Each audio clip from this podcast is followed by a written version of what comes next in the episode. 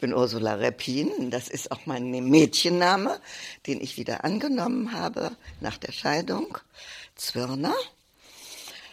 Ich bin geboren in Breslau, was damals Schlesien war. Jetzt gehört es zu Polen. Damals war mein Vater, der war Veterinär, war aber im Staatsdienst und für, ja, sagen wir mal, also grundsätzlich Importe von Tieren aus dem Osten. Das musste er genehmigen, auf jeden Fall. Und mein Vater war gleichzeitig auch Wissenschaftler und arbeitete auf einer Insel Riems in der Ostsee am Vakzin gegen Maul- und Klauenseuche und Tollwut. Zwei ganz wesentliche Vakzine, die also der Menschheit wirklich geholfen haben, war er wesentlich beteiligt. Da der aber einfach nicht Nazi sein wollte und nicht in die Partei eintrat, hat sein Chef ihn an die Front geschickt. Der Rest der Familie, meine Mutter und wir drei Geschwister, sind geflohen nach Anklam, das ist Pommern, wo meine Großeltern väterlicherseits lebten, weil wir dachten, pff, irgendwann kommen wir wieder zurück. Aber die Russen haben uns da eingeholt und ich habe als Kind, also als Zehnjähriges so in etwa, ne, die ganzen Horrorgeschichten richtig miterlebt. Also der Russeneinzug, da war noch ein Bombardement von den Deutschen und meine Großeltern haben sich das Leben genommen. Ihr mittelalterliches Haus äh, ist zerstört worden von den deutschen Bomben, weil es noch ein Munitionslager in der Stadt gab. Wir sind in einem Viehtransport über die Elbe gekommen nach Berlin. Da meine Mutter ihren englischen Pass hatte, kamen wir in ein Lager für Displaced Persons, was natürlich also Himmel auf Erden war, weil man kriegte was zu essen, Kleider wurden für uns gesammelt. Meiner Mutter wurde angetragen, dass sie sich von meinem Vater scheiden lässt. Den hatten wir noch nicht gefunden. Wir hatten aber schon rausgekriegt, dass mein englischer Großvater, der ein großes Militär war, der war in japanische Gefangenschaft geraten der lebte und der wollte uns einladen. Also, dass wir, wir hätten also sofort die englische, auch wir Kinder, die englische Staatsangehörigkeit bekommen. Das Rote Kreuz fand mein Vater. Der hatte sich klugerweise bereits in den Westen abgesetzt, nicht in den Osten, wo seine ganze Familie, aber die es gar nicht mehr gab, auch sein Bruder war in Russland verschollen, sehr klugerweise in den Westen, englische Zone. Und da haben wir ihn also dann gefunden. Meine Mutter konnte, das ging dann langsam los, mir Englischunterricht geben. Das durfte sie ja im Krieg nicht. Also ich habe immer gehört, wie sie nachts BBC gehört hat. Aber das äh, durfte ich natürlich gar nicht wissen, weil meine Busenfreundin war die Tochter des Gauleiters Hupka von Katowice war das damals. Da sind wir von Breslau nach Katowice. Na jedenfalls, mein Vater, der erst im Bering-Institut arbeitete, wurde wieder in den Staatsdienst aufgenommen. Der war der oberste Veterinär von äh, Lüneburg und dann sind wir alle nach Lüneburg. Jetzt mache ich es kurz. Da habe ich Abitur gemacht. Lüneburg fand ich fantastisch. Da hatten wir eine sehr schöne Wohnung auch. Es gab ein Lyzeum und ein Gymnasium für Jungs und Lyzeum für die Mädchen.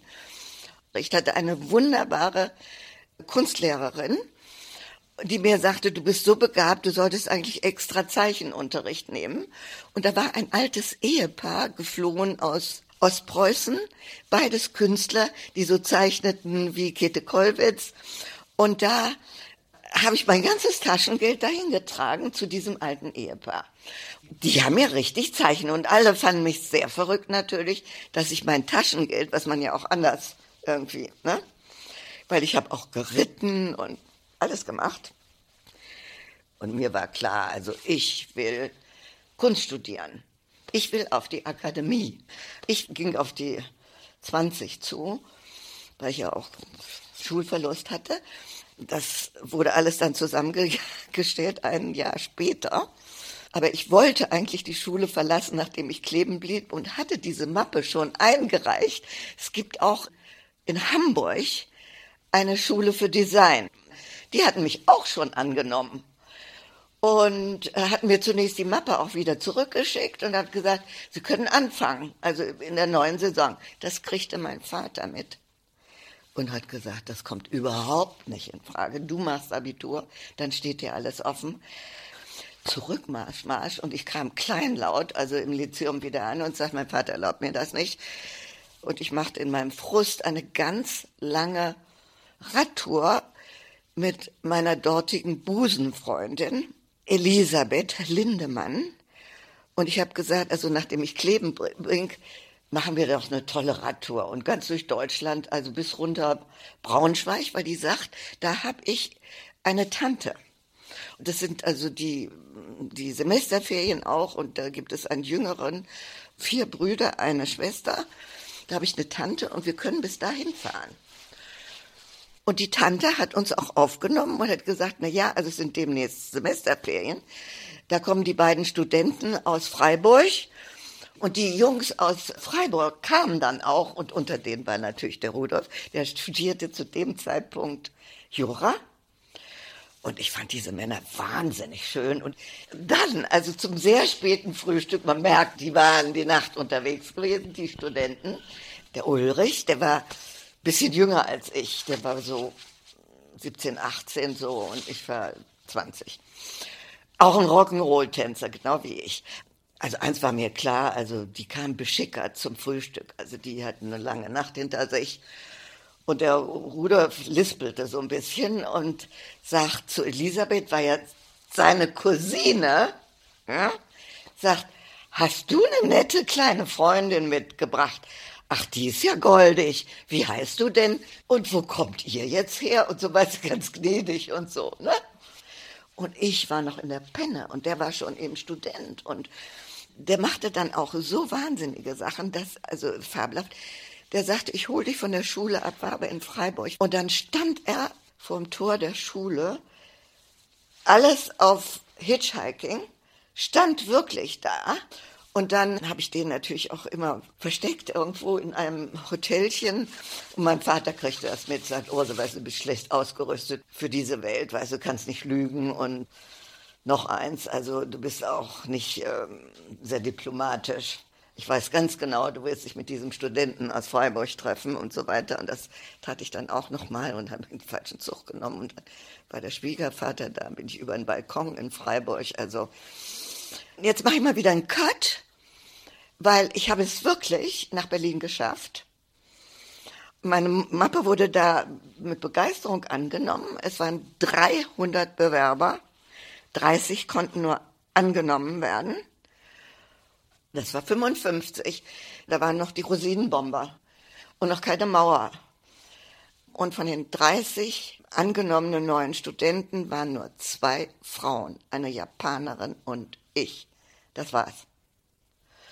Und es ergab sich, dass diese Japanerin und ich in eine Klasse kamen. Das war eine Malklasse und da waren lauter Malerfürsten, so aller Slevogt und Korinth und so, ja, also richtige Malerfürsten. Und ich ertrug diesen Geruch nicht von Terpentin und so weiter. Und ich bat also meinen, meinen Lehrer, ob ich in die Grafik überwechseln dürfte. Das wäre eigentlich mein Schwerpunkt und durfte ich die Grafik überwechseln. Also ganz toll. Haben die mir erlaubt. Ich habe auch immer gezeichnet. Und dann habe ich gesagt, ja, dann gehe ich auch. Ich fand den Berliner Zoo so toll und ganz toll das Aquarium, weil es da warm war und äh, diese Gerüche und so weiter. Ich habe ganz viel in, im Aquarium gezeichnet und bin mit diesen Sachen also zu meinem Chef gegangen und habe gesagt, erkennen Sie das an als eine Semesterarbeit und so weiter. Und dann war ja auch viel Theorie, weil es ging auch aufs Lehrfach und so weiter. Auf jeden Fall, als der Rudolf dann Sekretär war in der Documenta, hatte ich einen Job bei Heinz Stünke. Der hat die Grafikausstellung gemacht da. Das war mein Einstieg. Und da waren ja die Klassiker, also Motherwell und Franz Klein und Rauschenberg und Jasper Jones vertreten. Rauschenberg mit seinem Bett. Und das waren ja alles Sachen. Also wir kamen ja aus der tiefsten Provinz. Dieser Nazi-Mief und dann der Nachkriegs-Mief. Äh, das war ja meine Bohem richtig fing an, der Gedanke, mich auf den Weg zu machen, zu entdecken. Weil wir hatten alle diesen Trieb, nun zu entdecken endlich, nachdem uns alles verboten war. Und es gab eine wunderbare Grafikausstellung. Heinz Stünke, das war die Galerie Stünke, ne? Das war ja auch der Anfang des Kunstmarkts, greife ich jetzt wieder vor. Und äh, Eva und Heinz Stünke hatten diese tolle Galerie mit ganz viel Grafik und die haben auch Grafik selber verlegt. Die haben dann auch wunderbare Bücher gemacht, also so zu den so katalogartig, wo immer eine Grafik mit drin war, der kostete dann etwas mehr. Und wir wollten unbedingt eine Galerie aufmachen, der Rudolf und ich. Und der Rudolf hat hospitiert beim Heinz Stünker. Aber aus Pietätgründen wollte er sich nicht niederlassen, zunächst in Köln. Und deswegen haben wir uns, oh Graus, in Essen niedergelassen und hatten da die erste Galerie, weil Heiden Stünke hat uns viele Ausstellungen von sich nach Essen gegeben und da sind wir auch so langsam in die Gänge gekommen. Also dadurch, dass natürlich Heinz Stünke uns da geholfen hat. Aber ich muss mal noch zurück auf diese, auf die Dokumente, wo ich also verwaltet habe um die Ausstellung der Grafik zu vertreten für die Galerie. Und da habe ich mir alle Adressen der Interessenten, die ja auch dann Grafik kaufen wollten oder auch gekauft haben, also da an der, ne, oder haben sich eingetragen. Und ich habe natürlich klugerweise alle Adressen doppelt eingetragen, also bei mir in einem Extrabuch, weil der Rudolf und ich, uns war klar, wir können nur mit Grafik anfangen. Er war ja auch vorher in Paris gewesen, da war es Hartung und Soulage, die haben auch Grafik gemacht. Und danach war der Rudolf auch viel unterwegs, also viel in Paris. Drum also auch das Französischstudium. Das war wirklich die Basis. Als wir unsere Galerie aufgemacht haben, kriegten auch die alle von der Eröffnung der Galerie Rudolf Zwirner, damals war das noch nicht Krang und Webe zu sagen, Rudolf und Ursula Zwirner, kein Gedanke, es war eben die Galerie Rudolf Zwirner. Zu dem Zeitpunkt habe ich mir gar keinen Gedanken gemacht. Also, ne? Man arbeitete zusammen, also es war eine gemeinsame Sache. Man hatte nichts. Und die Galerie wurde aufgemacht und ich war natürlich drin, weil der Rudolf viel auch unterwegs war. Und es wurde dort auch meine Tochter geboren. Esther in Essen werden. Da war eine tolle Klinik, die machte die natürliche Geburt. Also diese Klinik war toll, Essen werden auch, aber ich habe von Anfang an Essen gehasst. Der Rudolf dachte sich was dabei. Da war ja dieses sehr schöne Museum Volkwang. Und wir waren sozusagen in Verlängerung dieser, äh, dieses Museums, es hieß die K-Straße. Und da fand natürlich keiner hin. Also pff, da kamen gelegentlich Leute, die einfach wussten, dass wir da anfangen mussten. Und das waren natürlich auch Rudolfs Kontakte über die Dokumenta und der hat die ganz toll gemacht. Also der hat da auch seine Lorbeeren als engagierter Kunstpassionierter, da war sein Ursprung. Und der Bode, also der war ja ein wahnsinnig guter Typ. Ich bin ja dann nach Kassel auf die Akademie gewechselt. Da war Bode mein Lehrer. Und den liebte ich. Also der war für mich, also pff, und da war ich auch dabei, wie die Ausstellung gehängt wurde. Und wie gesagt, ich war für die Grafik zuständig. Und da habe ich überhaupt kapiert, wie man hängt und die Überhöhung äh, der Kunstwerke, also ob es sich um Sockel handelt oder wie man ein Bild aufhängt. Braucht es Licht oder mehr Schatten und so weiter. Boah, da habe ich alles gelernt. Und das war so meine Passion, hängen, ja, eine Ausstellung präsentieren. Und da war ich, wie gesagt, an der Akademie da und ich hatte eine sehr wunderbare Mitbewohnerin. Wir teilten uns eine Wohnung. Ich kleiner als sie. Sie war eine Gräfin Langsdorf und hatte damals da auch einen Freund. Und ich hatte den Freund, das war der Rudolf.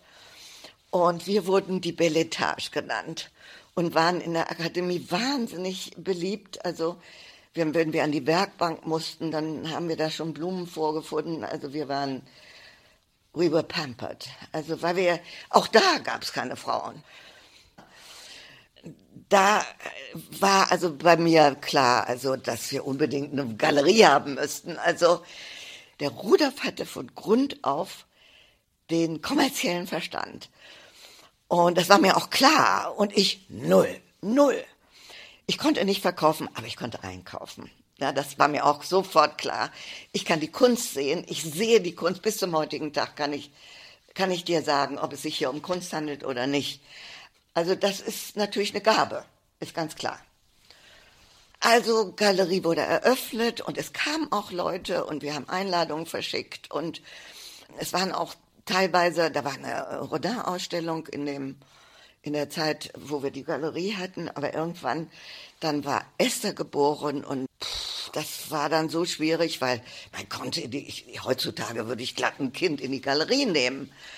Aber meine, meine Kumpels aus der Akademie, weil ich da immer allein war in der Galerie, die schenkten mir eine Katze und war also eine Katze in der Galerie, mit zumindest, damit ich nicht immer da alleine war. Und ich hatte nur meine kleine Olympia-Reiseschreibmaschine. Äh, Damit wurde alles gemacht. Ich war also Sekretärin, Galerieinhaberin, die Kunstverständige für das, was ich dann vermitteln wollte, wenn da mal einer reinkam und gleichzeitig Mutter mit einem Winzling. Ich erinnere mich eben einfach so intensiv an den Besuch von Caspar, in der Galerie und meiner Meinung nach war das eine Accrochage von mehreren Sachen, nicht eine Tangeli-Ausstellung.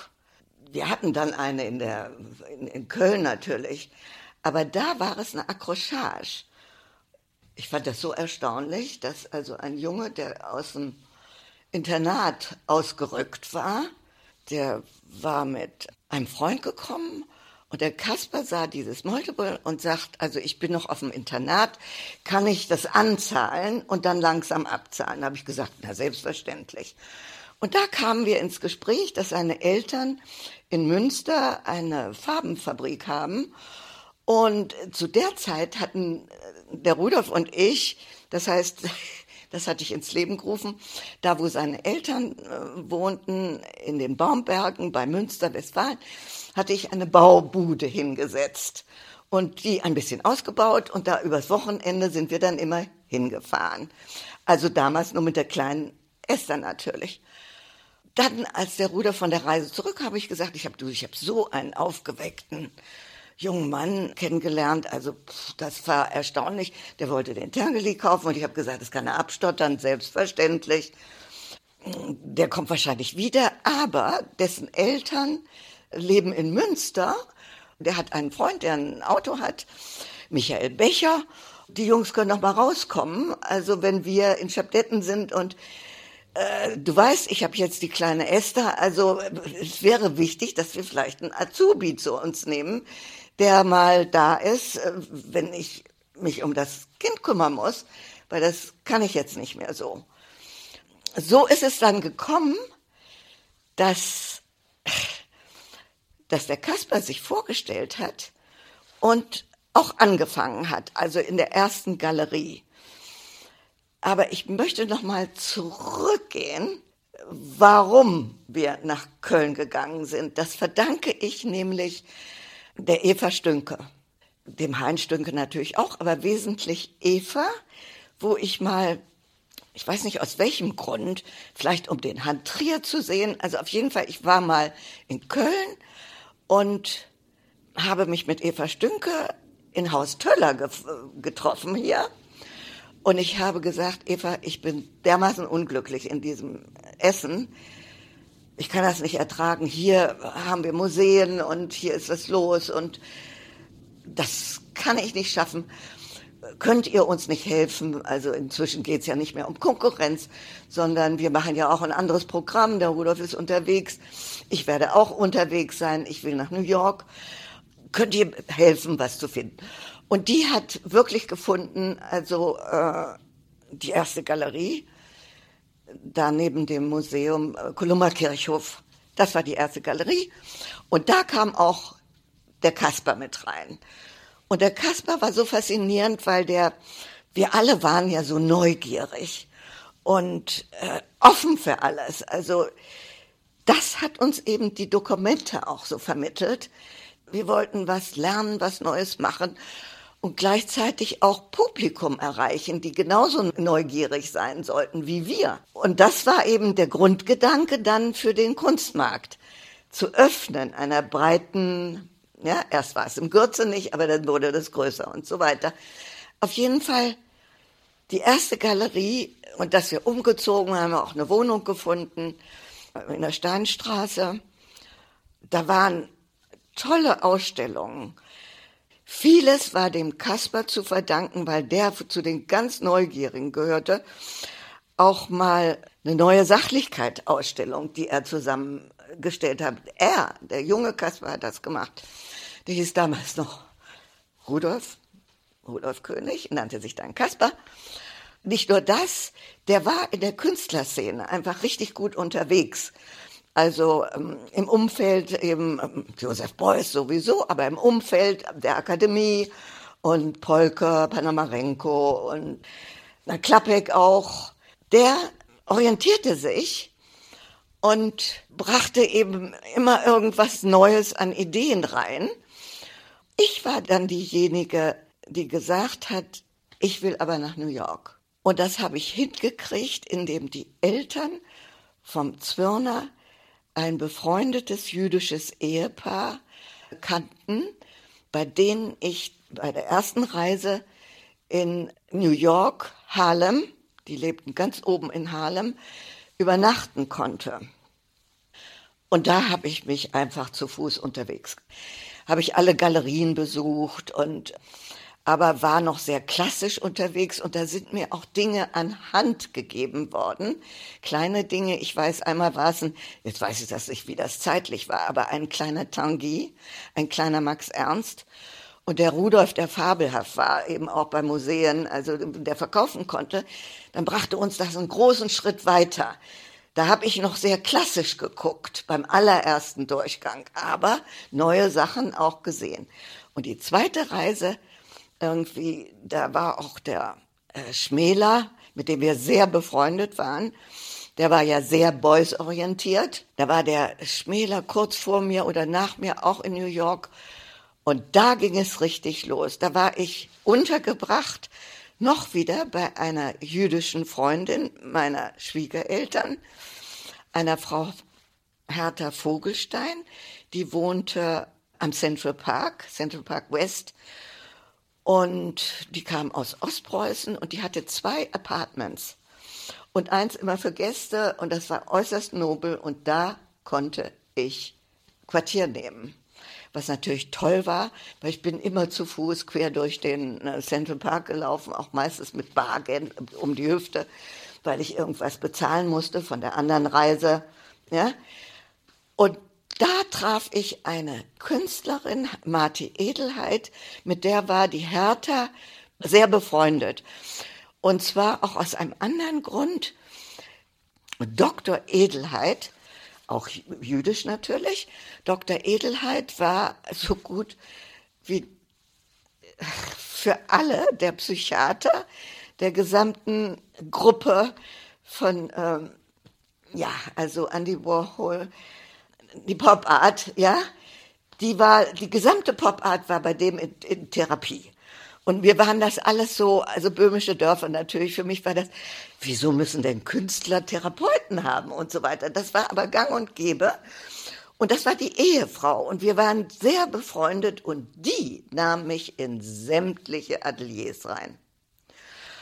Da war ich auch in der Factory natürlich und damals ähm, hatte ich noch sehr schöne Beine und trug sehr kurze Röcke.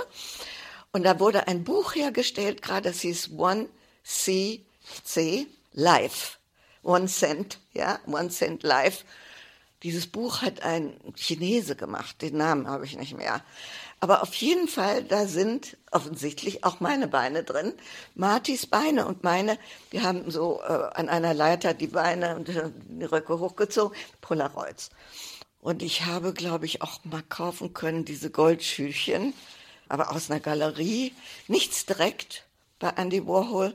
Aber ich habe auch natürlich George Siegel, das äh, Atelier gesehen, klar. Roy Lichtenstein, Klaas Oldenburg, da hat seine Frau äh, noch genäht, also all diese Soft Machines. Also das war noch der sehr frühe dann der sehr frühe Zustand der Dinge. Und dann äh, Lichtenstein, die Explosions und Lukas Amaras. Und habe die alle persönlich kennengelernt, was sehr schön war. Und ich wollte, jetzt weiß ich nicht, welche Reise das war, aber sehr am Anfang, weil ich Klaas Oldenburg so toll fand, die machten ja auch diese Happenings. Und ich wollte von diesen Ray Gun Zeichnungen, die fand ich ganz irre, da wurde das so ein Raum damit gepleistert und die waren schon so wahnsinnig teuer. Also für mich ging's nicht.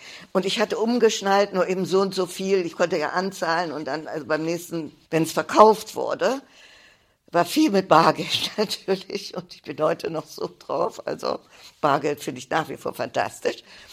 Bei neuen Künstlern ist es auch so, wenn die unter Vertrag sind, da geht der Kunsthändler natürlich direkt zum Künstler. Ich habe die Künstler kennengelernt durch die Partie von äh, Marti Edelheit, die die einfach kannte. Und dann haben wir uns eben erkundigt. Können wir direkt Kontakt aufnehmen zu diesem Künstler? Können wir ihn einladen? Nee, also Richard Tuttle konnte eingeladen werden und konnte dann auch Dinge hier herstellen. Ich meine, Dan Fleven hat auch Röhreninstallationen vor Ort gemacht. Ja, also das war alles äh, ungeheuer Flex. Da ich sehr entschieden war von den Dingen, die ich für Qualität hielt, habe ich dem Rudolf immer davon berichtet. Und der hat ja leider alles weggeschmissen, was mich betraf.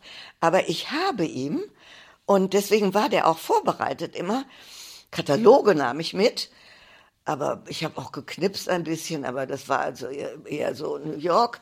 Nein, ich habe dem, was damals gab, die sogenannten Feldpostbriefe jeden Tag geschrieben. Nicht vielleicht jeden Tag, aber um ihm meine Eindrücke zu schreiben. Und da war der schon immer vorbereitet, was ich auch gesehen hatte. Aber die Entscheidung in diesen frühen Jahren, also, äh, die haben wir natürlich gemeinsam getroffen, aber die Initialzündung sozusagen waren meine Entdeckungen. Weil ich sage, also das müssen wir doch machen und das ist wunderbar, das finde ich ganz toll. Und dann waren ja auch Sachen von ähm, Andy Warhol, wo ich das gesehen habe in der Fabrik. Da gab es die Kühe, das ging als Wallpaper. Ja? Und also Wallpapers auszustellen, weißt du, ist natürlich eine Entscheidung. Nicht nur das. Zu dieser Ausstellung gehörten auch Luftballons, weißt du, die schwammen so rum.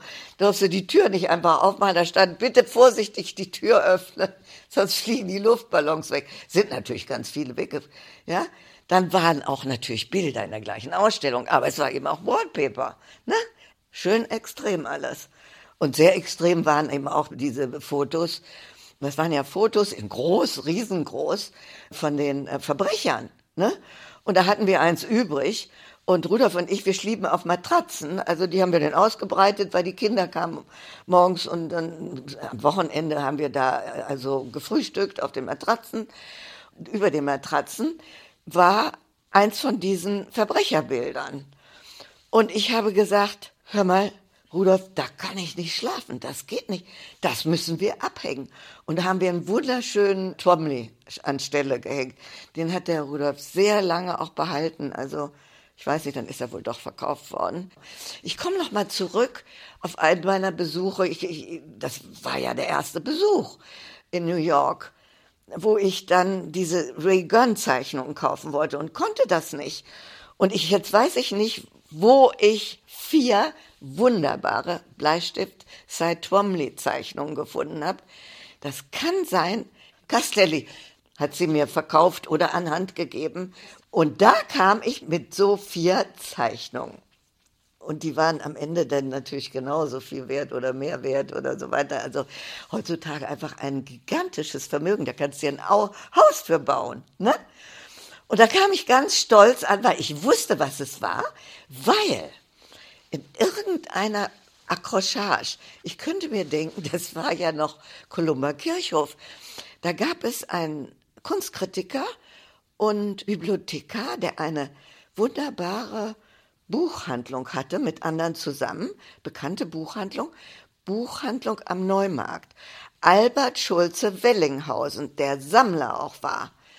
Und der hatte eine Zwomli-Zeichnung und die hat uns gegeben in eine Accrochage, also wo wir einfach wollten, das ist also da weitermachen und Leute haben das sehen können. Diese Zeichnung, die sehr fein und sehr ähnlich war, daher hatte ich den Blick dafür natürlich. Ich kannte diese Zeichnung und habe da diese Zeichnung gesehen und gesagt, die kaufe ich. Und ich glaube, die konnte ich anzahlen oder sowas oder beim nächsten Mal den Rest zahlen. Das war so. Und ich habe mich auch nicht geniert oder so, weil wir, wir wollten ja was. Wir wollten ja was machen. Wir wollten ja was zeigen. Wir waren ja neugierig. Wir wollten was Neues. Ja. Und dafür waren wir auch offen fürs Publikum. Also, die sollten mehr erfahren von der Welt des Kunsthandels und überhaupt der Kunst. Und das war's. Also aus den Ausstellungen haben wir dann auch Sachen bei Tangeli zum Beispiel, auch Dinge zurückhalten können, um den Künstler zu präsentieren, natürlich. Zum Beispiel bei Andy Warhol war eine Ausstellung, also mit den Verbrecherprofil und Emphase. Da, da waren welche zurückgehalten und das war auch den Künstlern alles recht. Da war zum Beispiel Richard Tuttle, Dan Fleven. Das waren spätere Ausstellungen und zwischendurch aber auch immer irgendwie Polka und Klappek mochten sowohl der Rudolf als ich auch sehr gerne und ich war mit der Frau Klappek ganz dick befreundet. Lilo Klappek und eine andere ganz große Freundin war die Charlotte Zander, die das Museum hatte und jetzt ist es eine Organisation, die es übernommen hat, für naive Kunst. Also im Unterschied zu La Brute, was die Tochter macht. Mich hat immer beides interessiert, weil in meinen ganz jungen Jahren habe ich mal die Sammlung gesehen in Paris von Dubuffet. Wir haben auch Dubuffet natürlich ausgestellt. Tapiers, Dubuffet. Die großen Namen. Und das hat mich sehr, sehr beeindruckt. Also La Brute an sich. In New York, das hat uns enorm geholfen, dass ich auf eine naive, fantastische Weise als staunende Person aus Europa da eingeflogen bin und gesagt habe, boah, das ist ja fantastisch und das müssen wir ausstellen und ich das sehen konnte. Und da sind die mir so entgegengekommen, da in diesen frühen Jahren, äh, so dass ich da ein Stein im Brett hatte. Auf meine vielleicht sehr naive Art und Weise, aber da gab es ja auch Frauen zu den Zeiten. In Paris gab es die ähm, Denise René. Das fand ich so schon so toll. Also und die Iliana Sonnabend, die beiden Frauen. Und die Iliana Sonnabend hatte dann eine große Galerie ähm, West Broadway. Und die habe ich auch natürlich ausgesucht. Und Castelli, der war so bezaubernd. Der hat mir auch immer weitergeholfen. Der fand mich einfach, die, die fanden mich einfach etwas ungewöhnlich. Ja? Und weil eben das, was ich sagte, was uns so ausgemacht hat, diese Generation, wir waren abenteuerlustig und wir waren neugierig auf alles und wir wollten uns aus diesem Mief befreien. Ähm, ich bin natürlich immer also vom Emotionalen, das war der große Vorwurf du bist nicht rational genug, also du bist viel zu emotional. Und das bin ich Gott sei Dank bis zum heutigen Tag. Höchst emotional. Das war für mich so unglaubliche, umwälzende Erlebnisse. Ich als Kriegskind, Flüchtling nach New York, was so offen war und so wirklich multikulturell, so erstaunlich, dass ich da ankam als Frau wo ich hier in Europa, gut, ich, ich war auch viel unterwegs in London und bin auch durchgekommen, anders, anders, mit äußerster Reserve, aber da mit offenen Händen und die meisten der Kurzsender waren auch noch jüdisch. Und wie ich aufgenommen wurde und dann, dass ich über die Marti Edelheit natürlich auch Barnes und Nobles, also diese, diese wunderbare Buchhandlung, mich dann versorgt habe mit allem, was Women's Lib war und ich mit einmal auch erkannte, wer ich bin. Sonst war ich sozusagen, bin ich auch immer geblieben, die Hintergrundsperson. Es war der große Rudolf und das habe ich auch gerne, äh, dem großen Rudolf, also das hat mir gar nichts ausgemacht. Ich habe nie ein Ego-Problem gehabt da bin ich mit dieser ganzen Literaturwelt und auch mein Umfeld natürlich. Da kamen ja auch Leute in die Galerie und wir haben über diese Dinge gesprochen, die ich gelesen hatte. Und wir haben ja auch alle möglichen Performances gemacht. Äh, Rudolf und ich waren ja auch dann so teilweise im Literarischen, also der H.C. Artmann. Und da hatten wir mal eine Aufführung, also Dracula der Otto Jägersberg und ich, wir waren das Pärchen, also äh, was dann in, ja, ja, wir haben das Pärchen gespielt und dann waren alle so besoffen natürlich am Ende. Also es, es ging da um Dracula und all diesen. Und der H.C. Artmann, der war ja wirklich ein ganz extremer Typ, aber fabelhaft. Befreundet auch mit ähm, Karl-Heinz Kaspari und Kagel genau.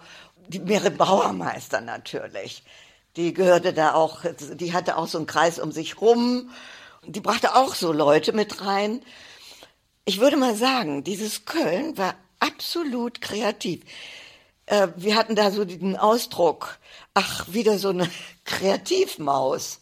Ja, das war so ein Ausdruck. Da hat wieder jemand irgendetwas gestrickt, gehäkelt, gehämmert, gebastelt, gebaut alle waren irgendwie so drauf und das war so schön, weil es gab ja kein Fernsehen. Und besonders für meine Person, ich hatte an irgendeiner, ich habe viel gemacht, ähm, ich habe auch weiter gezeichnet natürlich, aber an einer bestimmten Stelle, als ich auch wieder in New York war, bin ich mal 42nd Street lang und all diese Pornoläden und sowas gab's ja in, in Europa, gab's ja sowas und die Piepshows und alle sowas. Und ich war immer so ein bisschen schrill drauf und Erotik hat mich immer wahnsinnig interessiert. Da, wo es erotisch war, auch in der Kunst, da äh, habe ich immer einen Zugang gehabt auch. Und da habe ich angefangen, diese scheiß Hefte so aus den 60er Jahren mitzubringen, ja. Völlig harmlos. Heute ist ja also Hardrock, ne? Also, also pff, da kann man ja solche Dinger nicht anfassen. Und dann brachte ich diese Heftchen mit also mit großen Busen und großen Ärschen und all sowas. Und weil es Fernsehen noch nicht gab und wer da bei uns war, also Thomas Borgmann oder, oder Kasper König oder dann auch andere Azubis, die mussten alle ausschneiden für mich. Und währenddessen haben wir gequatscht. Und dann habe ich so Collagen zusammengestellt. Ärsche über Ärsche. Und Esther weiß nicht, wo diese Collage hingekommen ist beim Umzug, äh, ich weiß nicht, ob der beim Rudolf oder Rudolf, Rudolf hat sie verschenkt. Auf jeden Fall einer von Davids Freunden, der, äh, der hat mir mal ein ganz seriöse ähm, Lexikon erotischer Kunst gezeigt. da ist eine Collage von mir drin und da steht anonym. Und ich habe natürlich auch Gedichte geschrieben und die wurden verlegt und das hat Kasper gemacht, weil er die gefunden hat, weil es gab Freunde, die hatten auch irgendwie einen kleinen Verlag. Also ich sage, äh, wir waren alle waren wir Kreativmäuse. Ja? Also für mich gab es dann eine Zeit, da habe ich für Herren ungeheure Westen gemacht. Es gibt auch Bilder, wo der Rudolf diese Weste anhat. Alan Jones, da sitzt er an diesem Tisch und dieser Hutständer ist die nackte Frau. Das gibt es irgendwo. Und da habe ich ihm so eine Weste gemacht da sind auch Strumpfhalter darauf bunt und all sowas. Und Kaspar wollte auch so eine und dann habe ich Kaspar auch so eine Weste gemacht, weil wir haben uns unterhalten und irgendwas wollte man mit den Händen machen gleichzeitig. Dann habe ich viel gehäkelt, Hüte gemacht und immer verschenkt, wenn einer fertig war. Lilo hat gesagt, kann ich den haben? Oder dann kam eine Tochter von ihr, die wollte auch einen und alle haben bei uns gegessen. Ich habe dann dem Rudolf gesagt, wenn ich noch weiter mitmachen will, dann brauche ich jemanden, der auch für den Haushalt da ist. Denn das ist ein Entweder-Oder. Jeden Tag koche ich hier für sechs Leute und dann die Künstler, die dazukommen. Und da kam ich auf die Idee, ich könnte mein Französisch am Leben halten. Das war das Schulfranzösisch natürlich. Und dann hatten wir immer französische Au-pairs. Aber ermöglicht hat es mir, dass ich auch mit Rudolf mal unterwegs war. Und so sind Rudolf und ich auch nach Jamaika gekommen. Haiti und Jamaika, weil wir haben auch immer geguckt, ob wir Dinge kaufen können auf unseren Reisen für die Charlotte Zander, naive Kunst. Und Haiti war damals voll mit fantastischen Künstlern. Und die Charlotte hat uns das abgekauft. Und so sind wir immer wieder einen Schritt weiter. Und das konnten auch der Rudolf und ich zusammen machen. Aber damals, als wir zusammenfahren konnten, fliegen konnten, äh, habe ich auch Jamaica entdeckt. Da habe ich neulich eine Karte wieder gesehen, die habe ich eben an Jojo geschickt. Und da stand drauf, Jojo, das ist so wunderbar hier, diese Insel ist so bezaubernd, das Klima ist so schön, die Menschen freundlich und hier möchte ich mal leben. Und da war kein Gedanke, ich war verheiratet, zwei Kinder und so weiter, also nie. Daraus sind 30 Jahre geworden. Ich bin dahin. Es traf sich einmal, dass ich in New York war und Peter Ludwig auch in einem dieser großen Hotels, also wo der immer abstieg, der äh, war ja wahnsinnig beweglich und, und der kaufte ja nicht nur moderne Kunst, sondern auch fürs Naturkundemuseum, also ganz unglaubliche Sachen. Und da fand er Sachen natürlich auch in New York und einmal ergab es sich, dass wir zusammen da waren. Da ich in ganz vielen Ateliers sozusagen zu Hause war, habe ich vorgeschlagen, dass Peter Ludwig auch die Künstler richtig persönlich kennenlernt, die er ja gesammelt hat. Und das hat dem auch wahnsinnig viel Spaß gemacht. Und der war einfach ein Vollblutsammler. Wie auf seine Weise natürlich auch der Wolfgang Kahn. Vollblutsammler. Und Wolfgang Kahn aber äh, auch ein persönlicher Freund, also im Laufe der Jahre. Und mit der ersten Frau Hahn war ich auch selbst sehr befreundet. Und ähm, ich habe immer gesagt, äh, Wolfgang Hahn war unsere Muse. Und der Ludwig, der ist einfach unser Mäzen gewesen. Also das war der Unterschied. Das eine mit Wolfgang Hahn hatte das noch eine persönliche Note. Weil der wirklich aus jeder Ausstellung irgendwas kaufte. Jede Ausstellung hat ihn interessiert. Er hat die Tengeli gekauft, wo alle sehr zögerlich waren. Und der war auch eben mutig. Also wenn noch keiner zugeschlagen hatte, dann hatte Wolfgang Kahn schon zugeschlagen und wollte eine Sache aus der Ausstellung haben. Und insofern sage ich das, äh, weil der hat uns immer ermuntert, also Dieter Roth zum Beispiel, das ist wirklich nicht jedermanns Angelegenheit. Richard Tuttle, auch eine, sehr eine Besonderheit. Und dann, dann Fleven. Und sowohl Richard Tuttle als auch Dan Fleven haben bei mir zu Hause gelebt. Also das waren die Berliner Ferienkinder, sag ich. Die wohnten einfach mit, die aßen mit. Und so kriegte man auch viel mit natürlich von der Künstlerpersönlichkeit. Und so war eben auch Hahn, der kam mit dazu. Der war immer mit einbezogen. Also am Ende waren sie alle mal in New York, ist ganz klar. Also es war ein Must. Also und zwar im Chelsea Hotel. Da habe ich natürlich dann auch, als er ein bisschen Geld hatte, auch immer übernachtet. Und da stolperte man äh, über alle möglichen Künstler, auch Literaten. Und das war eine Sensation da zu sein. Also Franz Erhard Walter, also Kaspar war sehr begeistert von Franz Erhard Walter und der hat ihn auch zu uns gebracht. Äh, und damals brauchten wir einen Raum und haben den gemietet, einfach gegenüber. Das war irgendwie so, eine, so ein Restaurant oder ich, ich, keine Ahnung, was es war. Der Raum war frei. Und da gab es einen Teil von Franz Erhard Walter, ein Riesenteil, wo von allen Seiten irgendwie Taschen waren. Da konnte man die Füße reinlegen, also da konnte man Fuß futzeln miteinander. Und da lagen wir alle von allen Seiten lagen da und fummelten mit den, also mit Barfuß, ja. Das war so eine Szene, an die ich mich sehr gut erinnere. Dann gab es auch so andere Taschen und so weiter. Franz hat weiter. Und der David hatte letztes noch ein großes Teil, ein sehr schönes Teil. Es war damals die Green Gallery, äh, wo alle die Popkünstler unter, unterkamen. Und die machte ja auch Performances und so weiter. Und, und das war das Schöne, eben auch ähm, den Bezug zur, zur Musik, zum Tanz. Also wir haben ja auch ähm, Namjoon Pike und, und Charlotte Moorman äh, aufgeführt bei uns in der Galerie. Und dann hatten wir aber auch den John Cage. Das war dann im, mit der Galerietätigkeit zusammen. Ich würde sagen, das war so eine offene Welt der Künste. weil die Neugierde so in allen Bereichen war. Ich habe mich sehr eben einfach für, für Popmusik auch interessiert. Und wir hatten eine, ach, hatte ich gefunden, so eine alte Musikbox, wo man was reintun musste. Und dann wählte man, also die, ne, diese 45er Platte, Platten. Und da haben wir wie die Wilden dann da auch unten getanzt. Und natürlich wurde immer sehr viel getrunken. Und Scharfes hatte man irgendwie beiseite. Und Bier, also ein Fässchen Kölsch und so. Nur es war offen in alle Richtungen. Das kam aus New York, natürlich, natürlich kam das, kam alles aus New York. Wir haben dann Leute auch eingeladen und dann haben die Dokumenten natürlich auch viel, viel dazu beigetragen, ne? weil sie international waren. Der Schmäler war genauso aktiv wie ich im Finden von Kunst. Und äh, komischerweise hat sich das nie irgendwie überschnitten, weil die ganz frühen Kunst, also der, der allererste Kunstmarkt, der ging ja auch auf Schmäler auch zurück. Das war so eine kleine Gruppierung. Das war im Wesentlichen Stünke und Eva Stünke und Zwirner und, äh, und Ursula.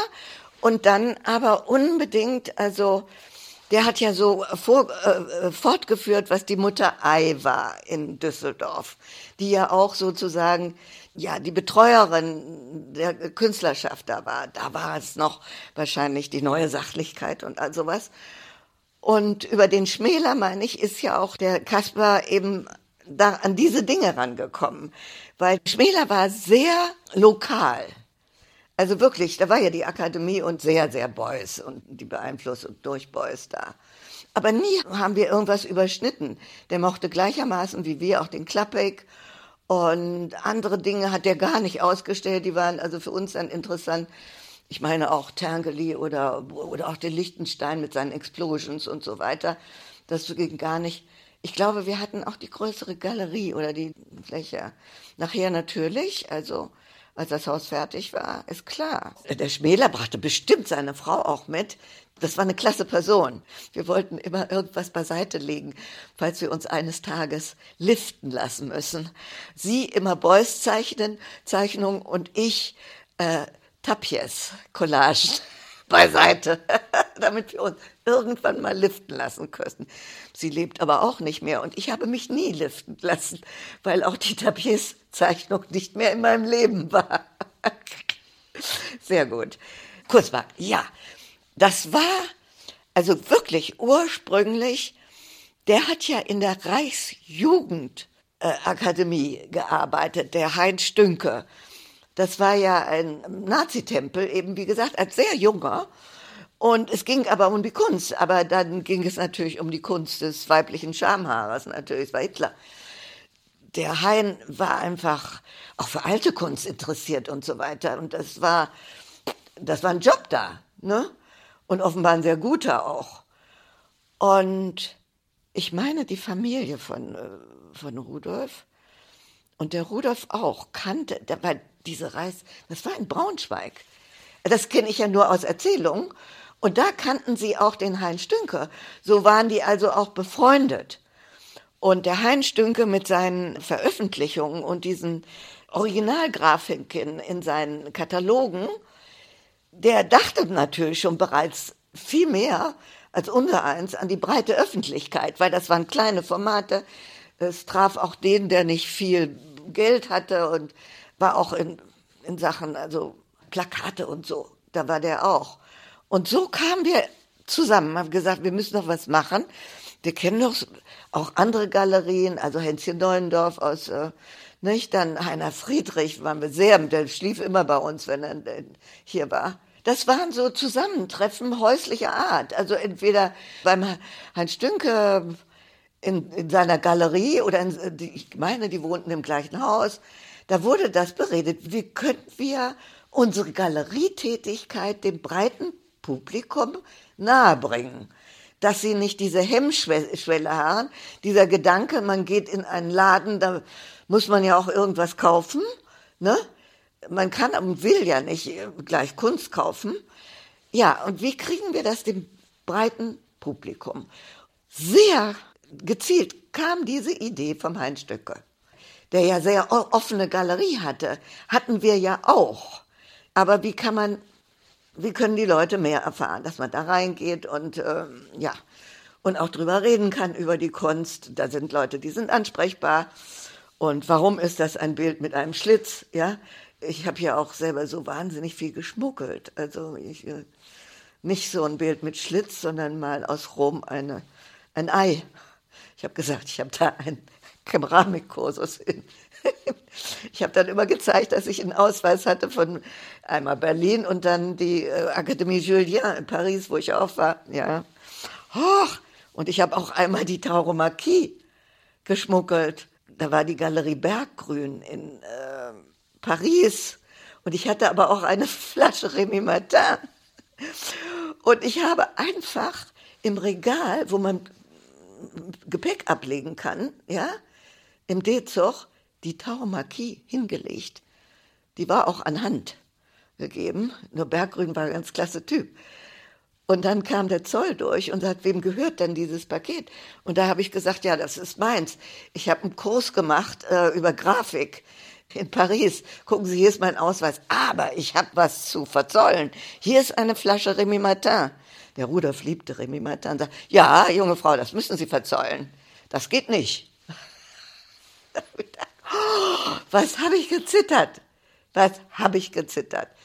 Das ist aber meine Art, so zu, erzählen. Wir müssen jetzt wieder zurück. Der Kunstmarkt, das war sehr schön, das war im Gürzenich. Und das hatte auch irgendwie so auch eine Noblesse. Und es war nicht, jeder hatte auch nur einen begrenzten Raum, wie das natürlich auch auf allen Messen ist. Aber es kamen natürlich die anderen auch mit dazu. Also der Heiner Friedrich, der zeigte was ganz anderes. Dann Hänschen Neuendorf hatte auch wieder andere Künstler. Jetzt weiß ich nicht im Einzelnen und natürlich Schmäler, Stünke, Zwirner, Ricke. Die Stadt Köln hat ganz viel Reklame gemacht. Es war die Stadt Köln, die das prima fand. Die äh, auch natürlich die Stadt Köln mit ihrem Karneval und all sowas. Es geht um Geld machen. Es können auch Leute von auswärts kommen, die sind in den Hotels und so weiter weil es klappt, das weiß ich nicht, ob das da schon losging. Es gab dann auch noch Auswärtsausstellungen oder Skulpturen und so weiter. Das hat Kasper gemacht in Münster. Der erste war wirklich im Gürzenich. Und das Publikum kam und war sowas von interessiert und toll, weil wir auch schrille Dinge hatten natürlich, die waren noch nie gesehen worden. Also sowas gab es eben auch noch nicht im Museum, ne? weil Ludwig kam danach. Das wurde dann sehr rasch international. Die Idee fanden andere Kunsthändler natürlich auch fabelhaft. Sagt, so machen wir unsere Galerie bekannt. Und äh, dann gab es mit Einladung und Prospekten und Katalogen und so weiter ging das weiter. Nein. Und ich meine, es ist wirklich die Geburtsstunde, jetzt hat ja jedes Dorf eine Kunstmesse. Ne? Das war eine fabelhafte Idee. Nein, also eine, einfach epochale Idee. Und nach so einer Messe, also gab es ja auch viel mehr Publikum dann in, in, in der Galerie. Auch ganz klar. Da kam ganz, also es war dann so, dass es richtige Eröffnungen gab, also mit, ja, also wo denn auch die jungen Leute und die Studenten und damals war Charlie Rosarius, der war ja noch Student auch. Und er brachte andere Studenten mit und dann die jungen Leute, also äh, der Kaspar hinterließ auch viele auch als potenzielle Kunden. Er mit seiner Begeisterung. Ne? Also es war eine Zeit der Begeisterung. Ja, als meine Kinder nach New York gingen, das kann, brauche ich gar keine Jahreszeit, sah ich, und ich Jamaika so wunderbar fand, sah ich die Möglichkeit, mich da niederzulassen. Also ich machte eine kleine Erbschaft, weil hier verlor ich auch noch mein ganzes Geld bei Herstadt. Zunächst, etwas kam ja auch wieder zurück. Und als meine Kinder äh, auch in Amerika zur Schule ging und der Rudolf versuchte auch da eine Dependance seiner Galerie aufzumachen, sah ich gar keinen Grund mehr hier in Köln zu bleiben. Es gab überhaupt keinen Grund.